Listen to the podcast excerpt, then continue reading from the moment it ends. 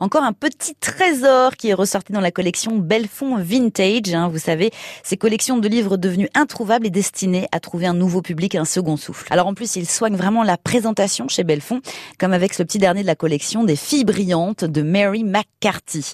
La couverture, elle est rose et on y voit dessiner les paires de jambes de trois femmes dont on suppose qu'elles vivaient dans les années 60, jupe et escarpins oblige.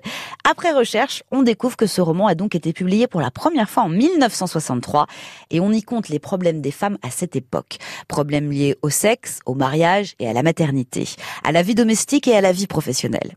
Elles sont huit amies et Mary McCarthy va prendre le temps de faire le tour des préoccupations de chacune. Elles ont toutes obtenu leur diplôme au début du livre et forcément, elles ont beaucoup d'attentes pour leur vie future.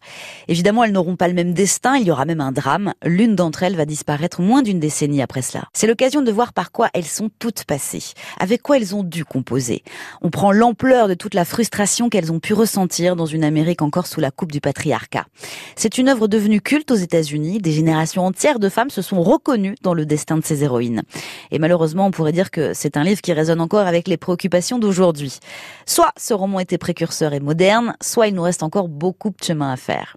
Des filles brillantes, c'est saisissant de vérité, c'est beau, c'est touchant, c'est un vrai bonheur de lecture et c'est à offrir à beaucoup de femmes, mais aussi et peut-être davantage à des hommes.